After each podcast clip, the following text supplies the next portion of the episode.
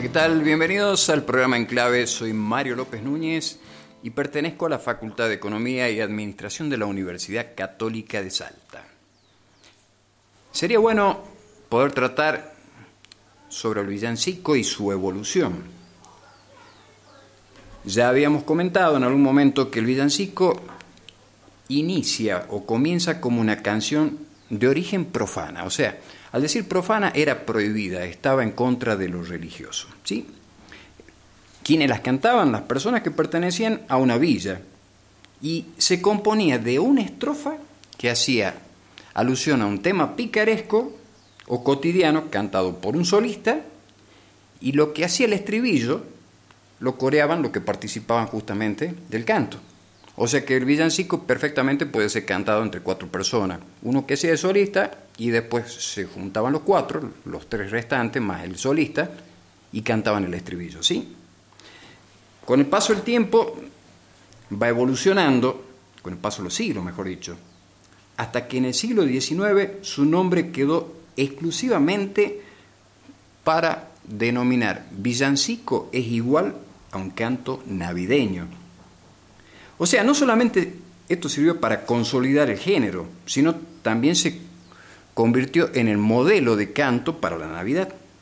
O sea, la temática, el niño Jesús, la Virgen María, San José, los Reyes Magos, los pastores y la estrella de Belén.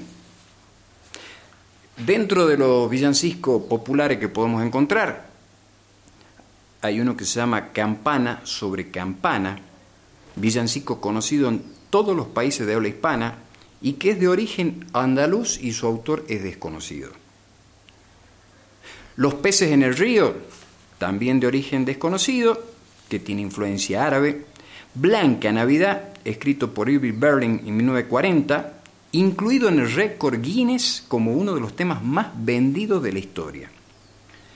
El niño del tambor, también conocido como el tamborilero, también se le atribuye al pianista o a la pianista norteamericana Catherine Kennicott y traducido del original que fue checo al inglés.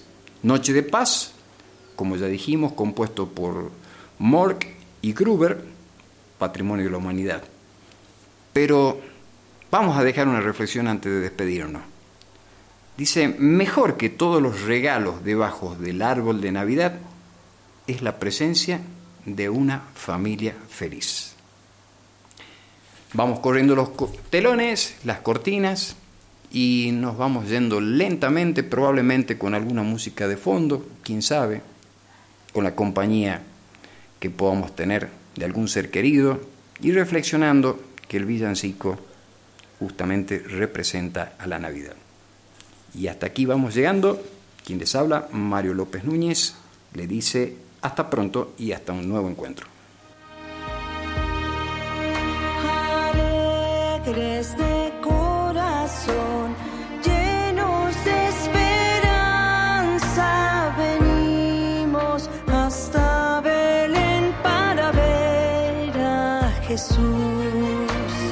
Suenen campanas que ya está aquí el Niño Dios. los ángeles del cielo bailan de